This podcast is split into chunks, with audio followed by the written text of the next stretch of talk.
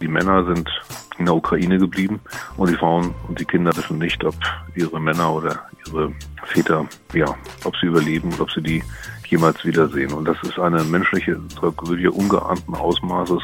Das lässt einen nicht kalt. Das sind, tja, das sind schon Dinge, die, die brennen sich tief ins Gedächtnis ein. Kreis und Quer, der Podcast ihrer Mediengruppe Kreiszeitung.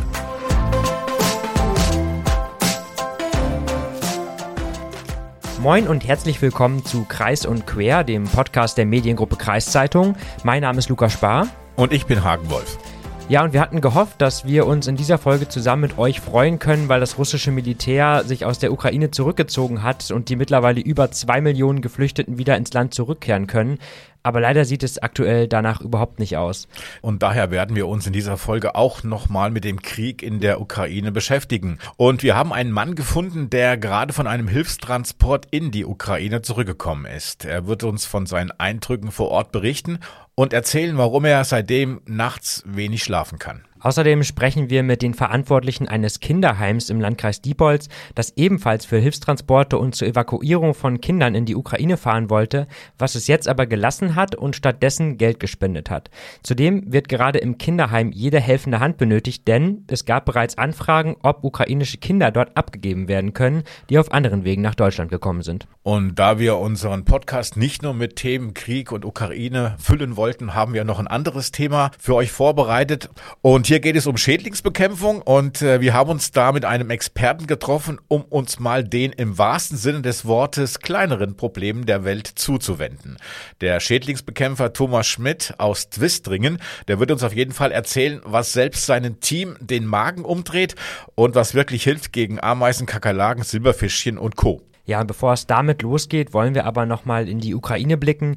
Hagen, du hast dich ja mit einem alten Bekannten am Telefon verabredet. Kann man das so sagen? Ja, richtig. Ich habe mich mit Ulrich Behmann äh, verabredet. Das ist ein bekannter, befreundeter Journalist und auch Buchautor, aber auch Gründer der Hilfsorganisation Interhelp. Das ist eine gemeinnützige, mildtätige Organisation mit Sitz in Niedersachsen und die waren seit 2005 äh, weltweit tätig auf Sri Lanka, auf Sumatra, auf den Philippinen, aber auch in Bulgarien und in Deutschland und waren jetzt auch aktiv an der polnisch-ukrainischen Grenze. Ihr wart jetzt vor einer Woche, war der losgefahren mit dem Hilfskonvoi an die polnisch-ukrainische Grenze. Was habt ihr alles mitgenommen? Wir haben vor allem einen Großraumrettungswagen dabei gehabt. Das ist ein Fahrzeug mit sechs Behandlungsplätzen, sieht aus wie ein Bus, hat Blaulichter und Sirene und man kann darin äh, mehr als eben einen Patienten behandeln. Den haben wir mitgeführt. Der ist auch für den Bereich rund um Kiew bestimmt um dort Menschen in Sicherheit zu bringen und Verwundete oder Kranke, Schwerkranke dann äh, herauszubringen aus diesen umkämpften Gebieten. Er kann aber auch als kleine Klinik benutzt werden, stationär. Dann hatten wir als Hilfsgüter ähm, jede Menge Nahrungsmittel dabei, wobei wir darauf geachtet haben, dass die Nahrungsmittel ja leicht sind.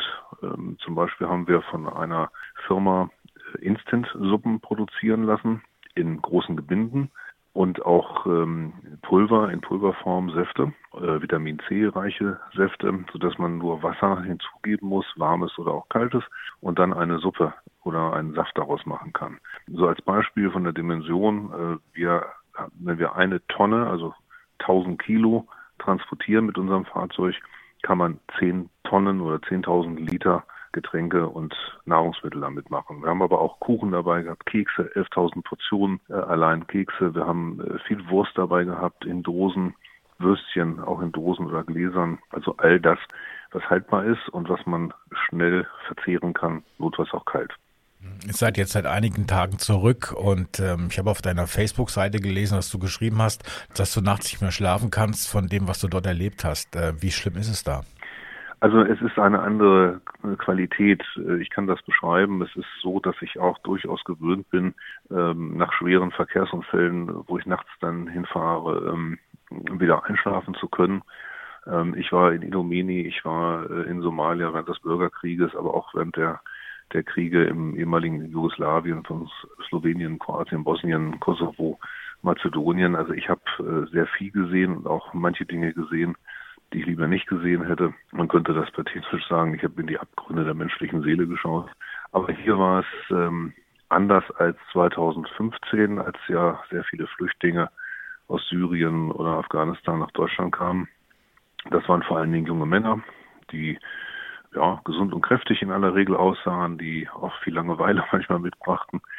Aber hier ähm, kommen meist junge Frauen mit ihren Kindern, teilweise mit Neugeborenen auf dem Arm, über die Grenze und sie haben tagelang ausgeharrt, sind tagelang unterwegs gewesen. Äh, sie haben Babys dabei, äh, wo sie die Windel nicht wechseln konnten, äh, die wund gelegen sind dadurch. Diese Menschen sind einfach nur froh, dass sie in Sicherheit sind, dass sie aus diesem Bombenhagel heraus sind. Wir haben mit vielen dort gesprochen, auch während der Behandlung und auch während unserer Evakuierungsaktion, wenn wir so Menschen direkt aus dem Niemandsland äh, transportiert in sichere Bereiche nach Polen. Das war schon bedrückend, was wir da gehört haben, was die Menschen erlebt haben. Beschuss, größte Angst und die Hoffnung zu überleben. Und jetzt sind sie in Sicherheit, aber sie haben neue Probleme, neue Ängste, denn die Männer sind in der Ukraine geblieben und die Frauen und die Kinder wissen nicht, ob ihre Männer oder ihre Väter, ja, ob sie überleben und ob sie die jemals wiedersehen. Und das ist eine menschliche Tragödie ungeahnten Ausmaßes. Das lässt einen nicht kalt. Das sind, tja, das sind schon Dinge, die, die brennen sich tief ins Gedächtnis ein, die wirken nach. Und das ähm, hat mir äh, jetzt nicht Albträume beschert, aber das hat mich wachgehalten, weil ich über viele Dinge nachdenken musste einfach, wenn ich so zur Ruhe gekommen bin und das, um das zu verarbeiten. Und so war das gemeint. Äh, wie würdest du dann die Situation bzw. der Hilfe vor Ort einschätzen? Ist das, ist die ausreichend? Ist, wird da alles getan, was Menschen mögliche ist von den Helfern, von den Leuten, die dort sind? Ja, ich denke schon. Also die Hilfsbereitschaft ist äh, enorm groß, äh, hüben wie drüben. Also hier in Deutschland äh, wird ja alles getan, um äh, Flüchtlingen sozusagen ein warmes Nest zu bereiten, aber auch sehr viele Menschen, die ähm, ja, Spenden sammeln und ganz spontan äh, versuchen, die irgendwie nach Polen zu bringen. Das Problem da ist ein bisschen, viele wissen gar nicht, wo sie ihre Spenden ablagern, abladen sollen. Ähm, die fahren da so ein bisschen auf blauen Dunst hin. Da braucht es eben eine Planung, da braucht es auch ein bisschen Erfahrung, dass man weiß, was braucht man da vor Ort. Kleidung nehmen wir zum Beispiel gar nicht an. Die ist im Zweifelsfall hier bei uns in Niedersachsen auch äh, besser aufgehoben, weil die Flüchtlinge werden kommen in großer Zahl. Momentan kommen die meisten noch unter bei Verwandten oder Freunden. Aber es wird auch die Situation geben, wo Menschen nicht hinwissen, wo sie hingehen sollen und sich dann an die Städte und Kommunen wenden und äh, von denen untergebracht wird. Und da sind viele dann auch froh, wenn sie fürs allererste mal eine Erstausstattung haben, einen warmen Mantel oder Unterwäsche äh, zum Wechseln, möglichst neue, weil man muss mal sehen, das sind ja Menschen wie du und ich und wer möchte schon gerne gebrauchte Unterhose tragen. Äh, auch die Kinder, vielleicht Spielzeug. Also ich habe viele Kinder gesehen, die, die nichts hatten, also die nichts mitnehmen konnten. Ja, und denen haben wir so Trostteddys geschenkt. Und ähm, wenn man da in die Augen dieser Kinder schaut, ähm, die völlig erstaunt sind, dass äh, ein Fremder ihnen etwas schenkt, dass sie etwas jetzt haben, was sie an sich drücken können, dass sie mal einen Moment vielleicht dann lächeln. Äh, mir, mir hat eine Mutter gesagt, ähm, danke, das ist das erste Mal seit, seit Tagen, dass meine, meine Tochter wieder lächelnd das, das macht, macht schon was mit einem. Das muss man sagen. Das ist, ist schon heftig. Du hattest die Hilfe angesprochen. In Deutschland ist die Hilfsbereitschaft ja sehr groß. Es gibt viele, die einfach, die sagen, ich spende, ich sammle Spenden und fahre mit meinem Auto, mit meinem PKW, LKW rüber an die, an die Grenzen zur Ukraine. Jetzt waren aber einige Organisationen, auch das Deutsche Rote Kreuz, die sagen, das ist alles so ein bisschen unkoordiniert. Die raten davon ab. Kannst du das auch unterstützen, was, dass es lieber koordinierte Hilfe ist, als so eine Hilfe, die einfach äh, plötzlich geschieht und einfach losfahren? Ja und nein, man kann das nicht so ganz einfach sagen. Also ohne diese spontane Hilfe, diese spontane Hilfsbereitschaft äh, könnte man auch als Hilfsorganisation nichts bewegen. Also die eigentlichen Helden sind immer diejenigen, die äh, uns ihr Geld anvertrauen und auch äh, Sachspenden leisten. Leider ist nicht immer bei den Sachspenden auch was richtig Tolles dabei, aber das sind mehr oder weniger Ausreißer. Aber da muss man immer mit rechnen, man muss diese Kartons äh, aufreißen, man muss nachgucken, man muss die Sachen zum Teil waschen oder auch manche Sachen wegwerfen, weil da immer Dinge drin sind, die man auch nicht mehr verschenken kann. An den Grenzen, ja, bis zur Grenze äh, kommst du eigentlich nicht so einfach. Es gibt äh, drei Checkpoints von, von der Polizei, von der polnischen Polizei. Die wollen schon ganz genau wissen, wer du bist und was du da eigentlich willst.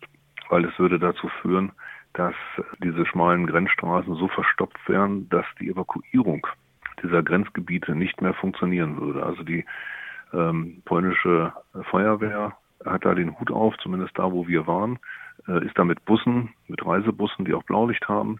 Äh, die fahren zur, direkt zur Grenze oder in das Niemandsland hinein zwischen, das ist der Bereich, also zwischen den Grenz, Grenzen, wo ein, quasi, ja, das ist nicht Ukraine und nicht Polen irgendwie, und holen da die Menschen ab und bringen sie in die, in die Auffanglager. Und das kannst du auch nur mit Blaulicht machen, weil sonst kommst du da nicht durch, weil auf beiden Seiten der Grenze Autos stehen und Menschen stehen, die äh, in das jeweils andere Land möchten. Wir haben, wir sind selbst von der polnischen Polizei gebeten worden. Wir hatten ja diesen Ambulanzbus dabei, ob wir da mithelfen können. Wir haben selbst äh, Frauen und Kinder dann eingeladen und haben sie äh, transportiert äh, in ein sicheres Gebiet, also weg von der Grenze, weil da ist ja keine Infrastruktur. Da stehst du einfach sonst in der Kälte rum. Und ähm, ja, ähm, es ist eben nicht ganz einfach. Wenn, wenn ich nicht weiß, wer meine Hilfe annimmt, dann äh, stelle ich sie vielleicht oder gibt es Leute, die sich vielleicht irgendwo so, wo sie glauben, dass sie da gebraucht äh, wird, hin. Da wird er dann rumgewühlt, dann gibt es vielleicht mal einen Regenschauer und dann geht da keiner mehr bei und äh, viele Spenden sind dann kaputt. Ich habe vom Roten Kreuz niemand gesehen in dem Bereich äh, Medyka, ähm, auch nicht vom polnischen Roten Kreuz und vom deutschen Roten Kreuz auch nicht. Es ist, äh, was die medizinische Hilfe angeht, ein kleines Zelt, so muss ich das wie ein Partyzelt vorstellen, ähm, das noch gegen Kälte mit ähm, so Wärmeschutzfolien äh, abgeschirmt war. Das ist eine israelische Organisation, Rescuers Without Borders heißt die, also Retter ohne, ohne Grenzen. Äh, die haben auf kleinstem Raum Medikamente und Versorgung angeboten, waren heilfroh, als sie uns dann da sahen und gesagt, ihr könnt da mitmachen. Man muss aber auch ähm, äh, sehen, dass äh, das ja Flüchtlinge sind, die ja eben noch ein gutes Leben hatten. Dann kam der Krieg, dann sind sie geflüchtet mit den mit ihren Habseligkeiten oder mit dem, was sie am Leib trugen die sind ja nicht alle jetzt äh, schwer verletzt oder schwer krank, sondern diejenigen, die dort Hilfe brauchen, schleppen ihre Krankheit sozusagen auf der Flucht mit über die Grenze. Also wer insulinpflichtig ist, weil er zuckerkrank ist, dem ist vielleicht das Insulin ausgegangen und er braucht dringend Insulin. Oder jemand hat Schmerzen, warum auch immer, und er braucht ein Schmerzmittel. Er konnte unterwegs äh, das ja nicht kaufen. Äh, selbst da, wo Apotheken sind, sind sie überrannt oder leer auf der ukrainischen Seite. Ähm, da ist Hilfe nötig. Ähm, gut, es gibt auch mal natürlich den Herzinfarkt oder den, den Schlaganfall. Äh, das macht dann aber der polnische Rettungsdienst, also macht, dann, macht man nur die Erstversorgung. Und insgesamt hatte ich bei diesem organisierten Chaos, was da herrscht, ähm, das Gefühl, dass doch ähm, die Planung oder die Organisation die Oberhand hat. Also es ist nicht so, dass es den polnischen Behörden da entglitten ist. An dem Tag, wo ich dort war, an der Grenze Midyka äh, hat der polnische Grenzschutz innerhalb von 24 Stunden allein 129.000 registrierte Grenzübertritte gehabt. Ähm, das ist eine ganz schöne Masse Mensch, die da über die Grenze kommt. Und ich hatte nicht das Gefühl, dass das ähm, ein, ein unkoordiniertes Gewusel ist. Puh, das klingt ja echt extrem. Also ich finde es auf jeden Fall schon mal echt ja interessant, was er alles so berichtet und das auch so ausführlich erzählt hat.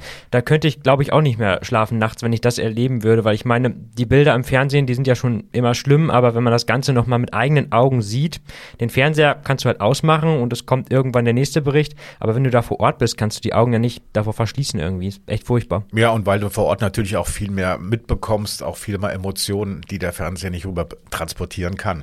Ich glaube, äh, damit das Beste ist, jetzt einfach ähm, Geld an die Organisationen zu spenden, die gerade vor Ort sind. Da gibt es das Hilfsbündnis Aktion Deutschland hilft, aber auch Interhelp, die waren ja auch vor kurzem da. Und wer mehr über Interhelp wissen will, der findet Infos auf der Seite www.interhelp.info. Und das packen wir euch alles nochmal in die Show Notes. Auf jeden Fall kann man wohl sagen, die Bilder, die man im Fernsehen jetzt so sieht, tragen mit Sicherheit auch dazu bei, dass sich gerade so viele Vereine, Verbände und Privatpersonen auf eigene Faust auf den Weg machen, um vor Ort zu helfen. Das haben wir auch gerade im Interview gehört.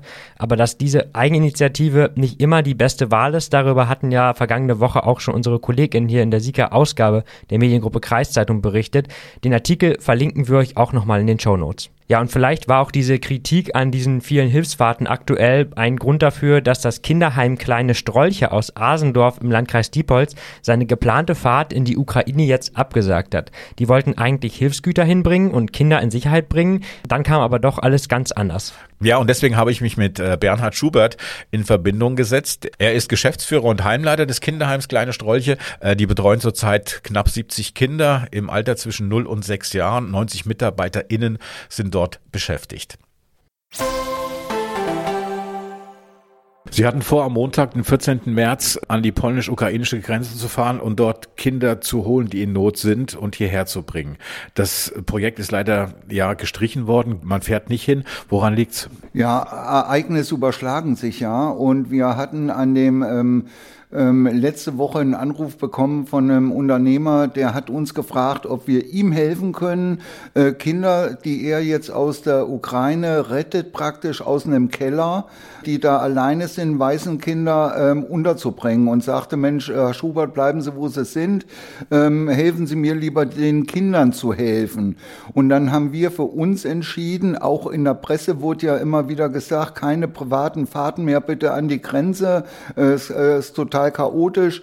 Und dann haben wir uns entschlossen, Hilfe für die Kinder, die hier bei uns in Deutschland ankommen, zu organisieren. Das war der Grund, warum wir jetzt gesagt haben, wir bringen keine Hilfsgüter hin und bringen Kinder mit zurück, sondern wir organisieren hier Hilfe für Kinder, die hier ankommen und Hilfe brauchen. Ja. Äh, wie genau sieht denn diese, diese Hilfe aus, diese Organis Organisation für Kinder, die hierher kommen? Jetzt sind ja viele Landkreise, die aufgefordert worden, wie auch der Landkreis Diepholz äh, vom Land Niedersachsen, äh, zu gucken, was können äh, die Landkreise für Kapazitäten anbieten, um Kindern verschiedener Altersgruppen altersgerecht Hilfe anbieten zu können. Ja, und wir von unserer Einrichtung gucken jetzt eben, was können wir zusätzlich noch machen? Wir haben ja keine leeren Plätze jetzt, aber was können wir zusätzlich machen, um Kindern, ich sag mal, im Alter von eins bis fünf Jahren äh, zu helfen? Wo könnten wir Räume schaffen? Wo könnten wir Betreuung schaffen? Und äh, da sind wir jetzt gerade dabei, eben auch äh, dem Landkreis ein Angebot zu machen. Was äh, können wir da machen? In der Richtung, ja. Sie haben gesagt, Sie prüfen ja auch nach, wo Kinder aufgenommen werden können. Zurzeit kommen ja unheimlich viele Kinder, aber auch junge, junge Frauen aus der Ukraine äh, nach Polen und dann auch in die westlichen Länder. Wie groß ist denn die Gefahr Ihrer Meinung nach, dass diese, diese jungen Menschen, diese jungen Frauen dann äh, von falschen Leuten entgegengenommen werden und dann vielleicht auch zur Zwangsprostitution ähm, verführt werden? Also da besteht schon eine reelle Gefahr. Das wissen wir aus der letzten Flüchtlingsbewegung 2016, 2017, wo wir eben auch junge Mädchen hatten, die minderjährig waren und in Zwangsprostitution verschwunden sind, äh, mit hohen Versprechen in irgendwelche Wohnungen gelockt wurden und da dann eben zur Zwangsprostitution äh, waren, äh, die dann zu uns gekommen sind, die wurden befreit. Ähm, es gibt Anfragen von Pädophilen, die im Prinzip jetzt die Situation ausnutzen wollen, im Prinzip ein zwei, drei, vierjähriges Mädchen aufzunehmen oder Jungen, die können nicht Deutsch, die wissen nicht, was los ist und da eben ist schon eine gewisse Gefahr, wo man aufpassen muss. Und deswegen würden wir eben nur Familien ähm, belegen wollen, die eine bestimmte Eignung haben und auch geprüft und geschult sind. Sonst ist da Tür und Tor geöffnet für solche eben Gefahren wie Zwangsprostitution, was wir leider 16, 17 erlebt haben. Es gibt auch einige, die aus der Ukraine kommen und die Kinder mitgenommen haben und bei ihnen dann nachfragen, ob sie diese Kinder aufnehmen können. Äh, wie ist mit solchen Fällen äh, umzugehen? Ja, das ist äh, oft in der Situation, wo ein Notfall ist, wo jemand sagt, ich äh, äh, fahre in die Ukraine rein, rettet da jemand. Das sind noch zwei, drei Kinder, die nehme ich natürlich mit, äh, weil sonst wären die alleine und würden von dieser Fluchtgemeinschaft oder ähm, getrennt werden. So, dann nehmen die die mit, rufen uns an und sagen, ach Mensch, Herr Schubert, Sie haben ja eine Notaufnahme für Kinder. Ich würde Ihnen die gerne vorbeibringen. Und dann muss ich sagen, nee, tut mir leid, das kann man nicht so einfach machen. Die Kinder sind beim Jugendamt abzugeben. Die müssen ja registriert werden. Denen wird als unbekleidete minderjährige Flüchtlinge wird denen ein Amtsvormund zur Verfügung gestellt, damit die einfach auch eine rechtliche Interessensvertretung haben. Und das Jugendamt, äh, das guckt dann äh, nach äh, Feststellung aller möglichen Daten, wo kann ich das Kind am sichersten und besten unterbringen. Und Datenfeststellung und Erhebung eben auch, wenn das über das internationale Rote Kreuz gesucht wird, dass einfach die Menschen, die Eltern, Großeltern wissen, wo ist denn meine kleine Marie hingekommen? Und deswegen kann man bei uns nicht direkt Kinder abgeben, sondern dieser Weg muss zwangsläufig immer über das äh, zuständige Jugendamt gehen. Ähm, Sie haben ja gesagt, Sie vermitteln ja auch Kinder an, an Familien, die, ja. Die auch geeignet sind, Kinder aufzunehmen. Welche, welche Voraussetzungen muss ich denn haben, um ein Kind aufnehmen zu können? Ja, wir haben da den Unterschied zwischen Bereitschaftserziehungsstellen, die eine pädagogische Ausbildung haben müssen, die Menschen. Die bekommen auch ein Gehalt dafür und stellen ihren eigenen Wohnraum zur Verfügung, damit das Kind da leben kann. Dann gibt's die Bereitschaftspflegefamilien. Hier haben wir nicht zwangsläufig eine äh, pädagogische Ausbildung als Voraussetzung, sondern da spielen viele andere Kriterien eine Rolle, äh, wie zum Beispiel, dass jemand im Haushalt da ist, der Zeit hat. Ein Ausschlusskriterium wäre zum Beispiel, wenn eine Familie völlig überschuldet ist oder wenn in einem Haushalt jemand wohnt, der beim ähm, polizeilich erweiterten Führungszeugnis durchfällt, äh, weil er schon mal wegen Kinderpornografie und sonst was aufgefallen ist. Und ähm, wenn aber Familien da sind, die haben sowohl den räumlichen Background, das passt alles, äh, die auch da nicht die, äh, denken, oh, ich kriege da ja ein äh, Geld für ähm, äh, und möchte davon leben, wenn, wenn viele Sachen passen. Wir haben ja da ganz klare Kriterien. Ähm, da können sich die Menschen, die Interesse haben, dann auch melden. Dann äh, bekommen die eben nach einer Prüfung, äh, bekommen die eine Schulung in mehreren Bereichen. Äh, wenn zum Beispiel jemand einen Säugling aufnehmen will oder ein Baby, bekommt er durch unsere Hebamme mit zwei, drei anderen äh, Familien noch einen äh, Säuglingskurs, ein, um zu wissen, was ist ein sicherer Platz für einen Säugling. Dass der zum Beispiel im Bett nicht komplett mit Kuscheltieren und Decken erstickt oder dass man ein Kleinkind nicht alleine in der Badewanne lässt und dann mal mit dem Hund spazieren geht und kommt zurück und ist ertrunken. All solche Sachen werden geschult. Das wollen wir jetzt in einer ganz schnellen ähm, Abarbeitung machen, um schnellstmöglich auch Menschen zu finden, äh, die Kinder aufnehmen aufnehmen können. Wenn ich jetzt sage, ich würde gerne als Privatperson ein Kind aufnehmen aus der Ukraine, was geflüchtet ist, und dann erfahre ich jetzt, es muss so, ich muss noch Schulungen machen dafür. Ist das nicht so ein Hindernis, überhaupt Kinder aufzunehmen dann? Ja, äh, könnte man meinen, ähm, äh, das bremst natürlich ein Stück weit die Geschwindigkeit aus. Aber uns ist es ganz wichtig, dass die Menschen, die das machen wollen, sich sicher sind, auf was sie sich einlassen. Nämlich diese Hilfe, die wir dann da oder die diese Menschen anbieten, ist eine Hilfe auf Zeit. Äh, ich habe das Kind ein paar Wochen, ein paar Monate und muss es dann wieder abgeben, weil vielleicht noch eine Mutter da ist. Aber diese Schulung, die wir machen und diese äh, Voraussetzungsprüfung sind für uns zwangsläufig, um einfach auch die Kinder zu schützen, dass sie nicht irgendwo hingehen. Und wir versuchen jetzt schon diese Schulung in Schnelldurchgängen zu machen. Das bedeutet, wir warten nicht, bis wir acht Familien zusammen haben für eine Schulung, sondern wir sind dann auch bereit, Schulungen für nur zwei Personen zu machen. Äh, die, was heißt Schulungen? Das sind Fortbildungen, die teilweise den ganzen Tag dauern und versuchen das zu komprimieren, um Geschwindigkeit reinzukriegen. Wahnsinn. Also am schlimmsten finde ich echt das mit den Pädophilen, die noch versuchen, irgendwie Nutzen für sich aus dieser eh schon schlimmen Situation zu ziehen. Da müssen wir auch echt als Gesellschaft irgendwie aufmerksam sein, dass da keine Fehler passieren, denke ich, wie Bernhard Schubert das eben auch schon sagte. Ich war ja auch nicht alleine dort, sondern ein Kollege von der schreibenden Zunft war auch mit, äh, Dirk Wittenberg. Und seinen Artikel findet ihr übrigens in den kommenden Tagen in den Ausgaben der Sieger Kreiszeitung, des Diepholzer Kreisplatz und natürlich auch online auf kreiszeitung.de. Den Link packen wir euch auch in die Show Notes, sobald der Artikel erscheinen wird. Ja, und bei uns geht es jetzt nochmal weiter mit einem ganz anderen Thema, weil natürlich hatten wir auch schon vor Ausbruch des Kriegs in der Ukraine an anderen Dingen gearbeitet, aber wir wollen eben auch weiterhin das ein oder andere Thema machen, das vielleicht ein bisschen auf andere Gedanken bringt. Das tut uns wohl allen aktuell in der Situation ganz gut. Ja, das stimmt und auch wenn dieser Podcast dann auch ein bisschen länger dauert als ursprünglich geplant. Genau, und deswegen geht es jetzt um unser schon mehrfach angekündigtes und immer wieder verschobenes Thema Schädlingsbekämpfung.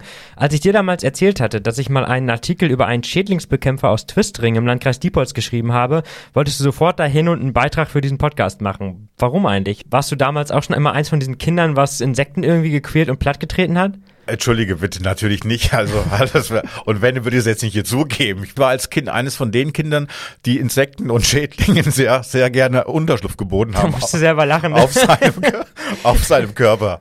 Auch in den Haaren. Also ich war eines. okay.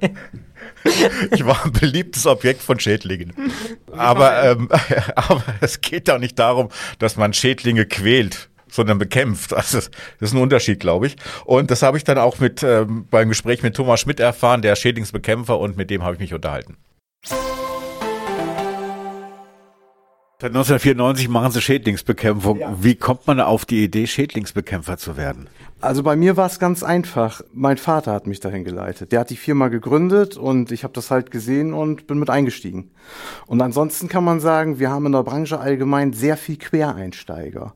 Es sind oft welche, die, die andere Berufe gemacht haben, die vielleicht artverwandt sind aus der Lebensmittelbranche, haben da irgendwo mal von gehört und steigen dann mit ein. Ihr Vater hat Sie zu dem Beruf gebracht. Äh, Gab es bei Ihnen zu Hause viele Schädlinge? naja, ich, ich könnte jetzt eine Geschichte erzählen, dass wir mal eine Maus im Schlafzimmer hatten, die der Vater sich nicht getraut hat rauszubringen. Das musste dann mein Bruder machen. Aber ansonsten, nee, allzu viele gab es nicht. Sie haben auch die Ausbildung angesprochen oder viele Quereinsteiger. Ja. Gibt es so eine spezielle Ausbildung als Schädlingsbekämpfer oder wie sieht, wie sieht dieses, ja, die Ausbildung oder die, die Vorbereitung auf den Beruf aus? Inzwischen ist es ein Ausbildungsberuf. Zu meiner Zeit war das noch nicht so aber die meisten kommen immer noch quer rein. Das heißt, die erwerben gewisse Sachkunden. Man muss sich das vorstellen, der Beruf ist aufgeteilt in verschiedene Gruppen. Wir haben einmal den Bereich Pflanzenschutz, das ist, was die Landwirte viel machen. Wir haben den Bereich Holz- und Bautenschutz, wie der Name sagt, das ist auf dem Dachstuhl die Schädlinge bekämpfen. Und wir haben den Bereich Gesundheits- und Vorratsschutz. Das ist der Bereich, um den wir uns kümmern. Und die Techniker, die dann bei uns anfangen als Quereinsteiger, machen dann halt nur die Sachkunde für diesen speziellen Bereich. Das wird mit verschiedenen Lehrgängen gemacht, dauert so ungefähr ein Jahr und ist dann ja viermal zwei Wochen Lehrgang. Hat sich in den letzten Jahren was geändert, was Schädlingsbekämpfung anbetrifft, gerade was die erstmal was die Zahl der Aufträge betrifft? Oh ja, auf jeden Fall. Erstmal hat sich das ganze Berufsbild gewandelt im Laufe der Zeit. Ähm, früher wurden wir immer so als Giftmischer angesehen. Inzwischen wird viel schon mit giftfreien Methoden gearbeitet, äh, mit Gelködern, was alles nicht so belastend für die Umwelt ist. Außerdem stehen wir jetzt vor der nächsten Herausforderung, Digitalisierung. Auch das wird ein Thema einer Schädlingsbekämpfung. Inwieweit ist Digitalisierung ein Problem bei der Schädlingsbekämpfung? Nee, kein Problem. Im Gegenteil, eine große Hilfe. Wir sind zum Beispiel nach Tierschutz verpflichtet, Schlagfallen täglich zu kontrollieren. Und das ist natürlich ein enormer Aufwand, den Kunden oder auch wir oft gar nicht leisten können. Wenn diese Fallen mit digitalen Sendern ausgestattet sind, das heißt, die melden sich nur bei Auslösung, bei Befall und wir bekommen die Nachricht aufs Handy und brauchen diese Fallen dann nur ansteuern, wenn sie sich gemeldet hat. Also enormer ähm, Ersparnis an Zeitaufwand. Es ist gerade jetzt Ende Februar, Anfang März. Äh, die warme Jahreszeit geht so langsam los, auch wenn man noch nicht viel davon merkt zurzeit. Äh, ist es so, dass im Sommer mehr Schäd oder im Frühling mehr Schädlinge sind als im Winter? Na, es sind andere Arten, sagen wir mal so. Im Winter haben wir mehr mit Schadnagern zu tun, Ratten, Mäuse, die irgendwo ins Gebäude drängen, weil es denen draußen zu kalt wird. Und was jetzt im Frühjahr als erstes losgeht, für uns, das sind die Ameisen. Das geht dann über den Sommer mit Wespen weiter. Ja, und alles, was in Insekten so da ist, ist halt im Sommer mehr. Können Sie vom Beruf aus sagen, je mehr Schädlinge es gibt, desto besser ist es für uns? Ja, natürlich. wir, wir leben davon irgendwo. Muss man als Schädlingsbekämpfer Schädlinge lieben oder hassen? Sowohl als auch. Man sollte sie insofern lieben nicht unbedingt, aber sich dafür interessieren. Weil man muss den Feind, den man bekämpft, ja kennen. Sonst funktioniert es nicht. Und hassen insofern, ich muss mich schon reinbeißen, dass ich die Viecher auch bekämpft kriege. Von daher beides. Gibt es so Schädlinge, die sie gar nicht leiden können? Also wo sie selber, als wenn sie hingehen, sagen, äh, da ekel ich mich jetzt davor. Also ich sag mal, äh, so ein Haufen äh, Maden in einer Wohnung mit einem Leichenfund, da hört der Spaß dann auch für uns auf. Ne? Aber ich kann Ihnen auch sagen, unsere Techniker, äh, wenn die so ein Mäusenest ausnehmen und da laufen 10, 20 Mäuse über die Füße, die gehen auch die Wände manchmal hoch. Okay, was muss ich als privater Haushalt tun, um so wenig wie möglich Schädlinge in meinem Haus zu bekommen? Als erstes sollte man natürlich darauf achten, dass das äh, Gebäude dicht schließend ist, dass Schadnager nicht reinkommen. Und dann ist natürlich im Küchenbereich die Lagerung von Lebensmitteln ganz entscheidend. Das muss verschlossen gelagert werden, dass die ähm, Motten da zum Beispiel gar nicht erst so rankommen.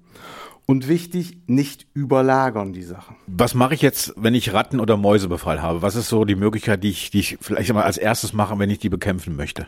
Ja, das, das kommt immer ganz darauf an, wie stark der Befall ist. Bei einer ähm, einzelnen Maus oder Ratte, die mal irgendwo reinkommt, kann ein Privatkunde sich sicherlich auch mit einer ganz normalen Falle helfen. Aber es hört dann auf, wenn es schwieriger wird und Giftstoffe zum Einsatz kommen, weil dafür braucht man eine Sachkunde. Und das Traurige ist, diese Mittel können Privatkunden ohne Sachkunde immer noch im Internet bestellen. Sie dürfen sie aber nicht mehr anwenden. Das weiß nur keiner. Das heißt also, um die Mittel anzuwenden, muss ich praktisch Sie als Experten rufen. Genau so ist es. Nehmen wir mal ein paar Schädlinge durch, die jeder im Haus hat. Sie haben es angesprochen, im Frühjahr kommen die Ameisen raus. Was ja. kann ich machen, um Ameisen zu verhindern? Na, verhindern lässt sich das schwer. Ähm, da kann man im Grunde genommen nur sagen, keine Lebensmittel offen stehen lassen, was die anlockt. Und wenn die erstmal da sind, reicht es in der Regel auch aus, wenn man äh, so eine herkömmliche Köderdose aufstellt. Das funktioniert ganz gut. Man muss dann aber auch immer unterscheiden oder allgemein sollte man generell immer gucken, was für eine Art von Schädling habe ich. Weil das ist oft der Fehler. Ähm, am Anfang steht immer die Befallsermittlung. Und erst wenn ich die genaue Art weiß, kann ich vernünftig bekämpfen. Jetzt bleiben wir mal bei den Ameisen. Ähm, da habe ich diese ganz normale Wegeameise. Das ist in der Regel ja kein Problem aber die wird dann oft auch verwechselt mit der holzzerstörenden Ameise. Und wenn ich die im Gebäude drin habe, da komme ich als, als Laie nicht gegen an, da brauche ich den Profi für. Das heißt, so eine holzzerstörende Ameise würde dann praktisch an die Bausubstanz des Hauses gehen. Genauso ist es. Man muss sich das so vorstellen, die befällt kein, kein vernünftiges, intaktes Holz. Das ist immer Holz mit einer Vorschädigung, das irgendwo feucht geworden ist, weil Fugen undicht waren oder ein Schaden im Dachbereich. Und dieses Holz, ähm, da entsteht dann so ein Schimmelrasen, da ernähren die sich von. Das kann sich aber auch alles im Mauerwerk abspielen, sodass man das im ersten Schritt gar nicht bemerkt. Äh, wie sieht's denn mit Silberfischchen aus? Das ist doch etwas, was jeder mal zu Hause hat. Sollte man die auch bekämpfen oder reicht das einfach tot zu treten? Naja, Silberfischchen ist in, insofern erstmal als Lästling anzusehen und nicht unbedingt als Schädling. Wenn es wirklich ein Silberfischchen ist, reicht es in der Regel aus, dass man das durch Lüften reguliert. Das ist äh, Silberfischen ist ein Feuchtigkeitsanzeiger. Das heißt, ich muss irgendwo die Luftfeuchte regulieren. Das klappt oft schon durch Lüften. Anders sieht das aus bei Papierfischchen. Die werden oft verwechselt, weil die sehr ähnlich aussehen. Nur dieses Papierfischchen hat überhaupt nichts mit Feuchtigkeit zu tun. Und da hört es dann auch wieder auf für, für den Laien, die zu bekämpfen. Da sollte man den Profi dazu holen. Also ich muss gar nicht, dass es Papierfischchen gibt. Äh, was, was muss man da machen? Also was machen Sie als Profi, wenn ein Papierfischchen vor Ihrer Tür steht oder wenn Sie wegen Papierfischchen Befall gerufen werden? Also bei Papierfischen ist es so, ähm, das ist auch gar nicht bekannt. Die meisten verwechseln das immer noch. Wir haben aber, man kann sagen, so in den letzten fünf bis zehn Jahren eine enorme Ausbreitung von denen.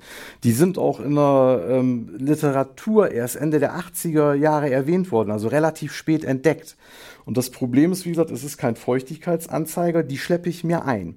So, und dieses Papierfischen, wie der Name sagt, die, die, die gehen an Papier. Das können alte Bücher sein, das können aber auch Kartonagen sein. Das heißt, die kriege ich eingeschleppt, zum Teil mit Kartons von, von, von Versandhäusern und so weiter. Wenn ich die dann erstmal da habe, muss ich genau rausfinden, wo sind die, um die Ursache abzustellen. Und oft sind leider auch Abdichtungsmaßnahmen notwendig. Das heißt, Fußleisten, die man als ganz normal ansieht, müssen abgedichtet werden, um den Versteckmöglichkeiten zu nehmen. Wie sieht's mit Kellerasseln aus? Das ist ja auch etwas, was oft vorkommt, wenn es, glaube ich, feucht ist, oder?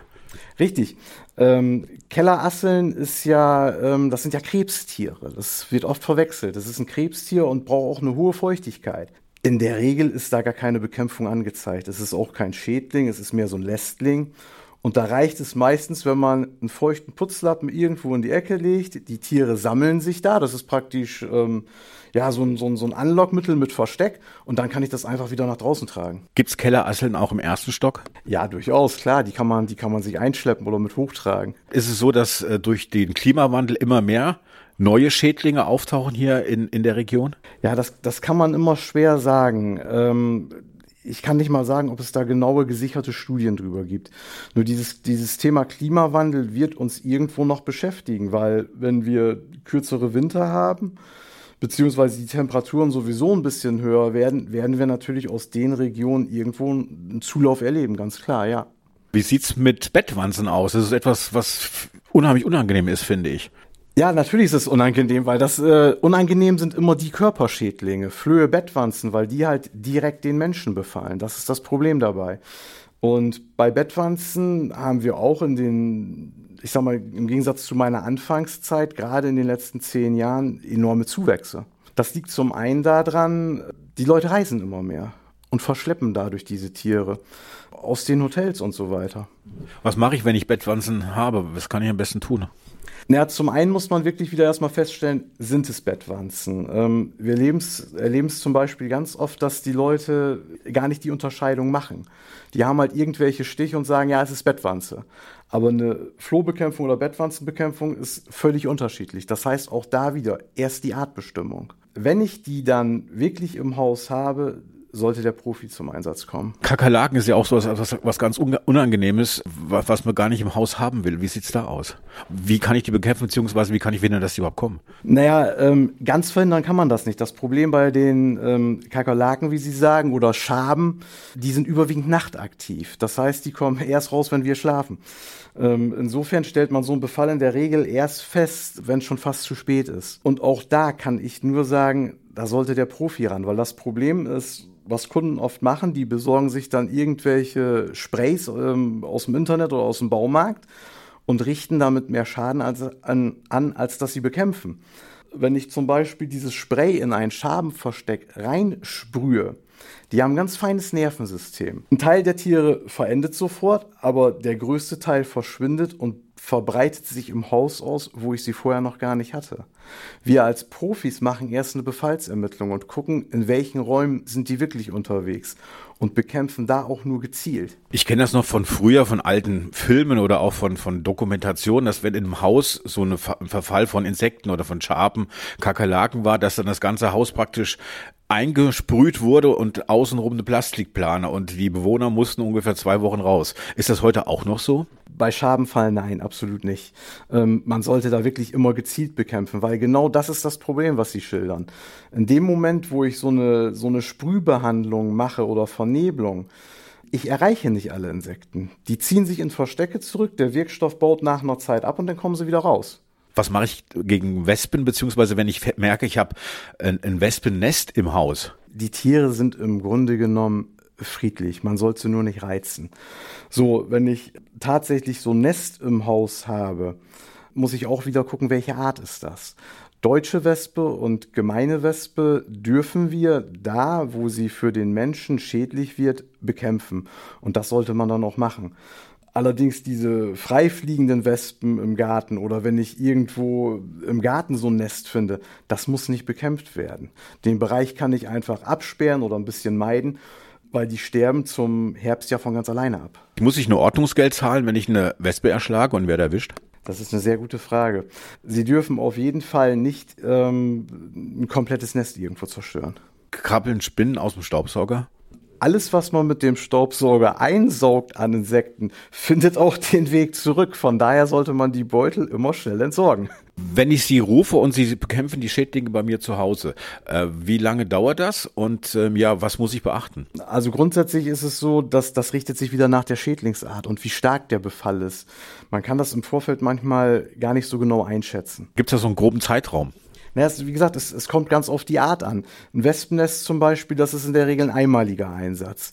Wenn ich ein, einen hartnäckigen Bettwanzenbefall habe, dann kann sich das über mehrere Wochen ziehen. Da sind dann auch mehrere Einsätze von uns erforderlich. Das heißt, auch die Kosten sind unterschiedlich. Genau, auch die Kosten sind ganz unterschiedlich.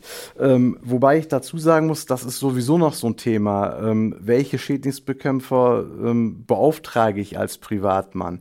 Grundsätzlich sollte man darauf achten, dass man vielleicht ein Unternehmen findet, was im Verband organisiert ist oder zertifiziert ist.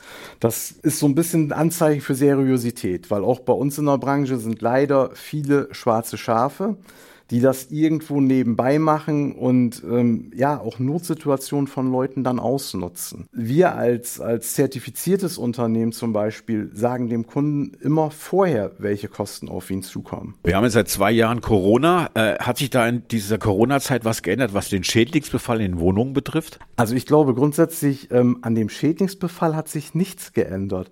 Aber dadurch, dass die Leute im Homeoffice sitzen, stellen sie halt mehr fest. Und es ist tatsächlich so, ähm, dass wir und auch Kollegen mehr Kunden von äh, aus dem Privatbereich haben. Sind die Leute empfindlicher geworden, was Schädlinge betrifft? Ja, auf jeden Fall. Ähm, das kann man ganz klar sagen. Die Leute sind sensibler geworden. Die, die stellen mehr fest und beauftragen dann den Schädlingsbekämpfer oder informieren sich zumindestens. Okay, ich muss gestehen, ich habe noch nie eine Schädlingsbekämpferin oder einen Schädlingsbekämpfer gerufen. An diese Ameisenköderdosen erinnere ich mich aber noch ganz gut aus meiner Kindheit. Die hatten wir nämlich damals auch manchmal irgendwo rumstehen immer. Und beim Thema Bettwanzen oder Flöhe musste ich übrigens schlucken. Eine Freundin hatte nämlich letztens auch so einen Flohbefall in der Wohnung oder zumindest hat sie es mir so erzählt. Und sie hat vermutet, dass ja Eier oder Larven von Katzenflöhen in einem alten Teppich von der Vorbesitzerin der Wohnung waren, die dann durch den Besuch einer Katze bei ihr in der Wohnung ja aus ihrem Dornröschenschlaf geweckt wurden und seitdem munter durch die Wohnung sprangen. Also sie war nicht dran schuld, sondern die Katze der Nachbarin wahrscheinlich. Genau, die Katze war quasi schuld, hat das wieder ausgelöst. Ähm, auf jeden Fall war sie sehr verzweifelt deswegen und hat wohl auch äh, mit einem recht unseriösen Schädlingsbekämpfer telefoniert. Da dachte ich übrigens auch vorhin wieder dran, als Thomas Schmidt von diesen schwarzen Schafen in der Bronze sprach. Auf jeden Fall hat besagte Freundin dann selbst Hand angelegt und so Gaskugeln oder was auch immer gekauft, die sie in die Wohnung geworfen hat, halt Tür zu und einwirken lassen. Aber wenn ich Thomas Schmidt dann so höre, dann hoffe ich, dass sich da keine Tierchen irgendwo versteckt haben oder wieder in ihren Dornröschenschlaf gegangen sind, um bei der nächsten Katze wieder aufzuwachen. Ja, äh, zum einen sollte das ja nicht selber machen, weil dann gehen die Tiere in andere Ecken und genau. äh, kommen dann wieder raus, wie Thomas Schmidt gerade erzählt hat. Aber ich finde es ja auch, äh, Gaskugeln, kann man Gaskugeln kaufen? Ist das nicht gefährlich? Ja, ich weiß auch nicht genau, wo sie die her hat. Ich glaube, die hat sie sogar im Baumarkt irgendwie bekommen. Aber ich, ich, ich dachte auch, das klang alles sehr gefährlich, aber ich dachte, sie ist Ärztin, sie wird schon wissen, was sie tut. Ich hatte Thomas Schmidt ja auch in dem Interview gefragt, was es kostet, wenn ich unabsichtlich oder absichtlich eine Wespe erschlage an, an Ordnungsgeld. Mhm. Ich habe mal nachgeschaut und es ist von Bundesland zu Bundesland unterschiedlich. Also, wenn man eine Wespe ohne einen vernünftigen Grund fängt, verletzt oder tötet, dann kostet das äh, bei einer Wespenart, die nicht so selten ist, 5000 bis zu 5000 Euro Bußgeld. Ui. Ja. Und wenn du eine seltene Wespenart ist, unab, äh, ohne vernünftigen Grund fängst, verletzt oder tötest, finde ich auch schön diese Gründe, Mhm. äh, dann kostet es bis zu 50.000 Euro Bußgeld. Und Okay, seltene Wespenarten sind Kreiselwespen und Knopfhornwespen. Aber wer weiß das denn nach? Also wenn du auf so eine Wiese gehst und dann trittst du zufällig drauf, dann steht da direkt ein Polizist und legt die Handschellen an, oder wie? Ja, eine anständig, es geht um Bußgeld.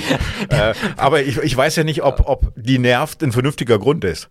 Bei der Wespe. Keine Ahnung. Ja. Das weißt du auch nicht. Du weißt ja nicht, ob es selten oder nicht selten ist. Aber man sollte nicht ohne vernünftigen Grund äh, eine Wespe fangen, töten oder verletzen. Auf jeden Fall, ähm, ja, falls ihr vorhin nicht so schnell mitschreiben konntet, was es bei welchen Schädlingen zu beachten gilt und wie ihr die bekämpft, das haben wir euch auch nochmal übersichtlich in einem Post auf unserem Instagram-Profil zusammengefasst. Und für alle, die keinen Instagram haben, packe ich auch nochmal meinen zugegeben schon etwas älteren Artikel über Thomas Schmidts Unternehmen in die Show Notes. Da stehen auch nochmal einige Tipps zur Schädlingsbekämpfung drin und außerdem gibt's ein besonderes Video. Schaut's euch einfach mal an. Genau, allein für das Video, was äh, Luca produziert hat, da lohnt sich schon. Na gut, wenn du meinst. Apropos, warum sieht man dich eigentlich so selten auf Fotos und Videos? Ach, weißt du, ich, ich äh, mag mich nicht selber angucken und ich sag ja immer, man sieht für eine Zehntel Sekunde lang dusselig aus und es wird auf dem Foto festgehalten für die Ewigkeit.